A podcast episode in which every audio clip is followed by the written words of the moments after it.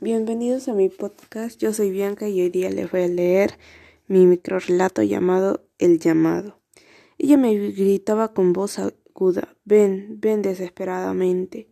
Yo acudí rápidamente hacia ella y cuando me enseñó su cuarto comprendí que había asesinado a alguien.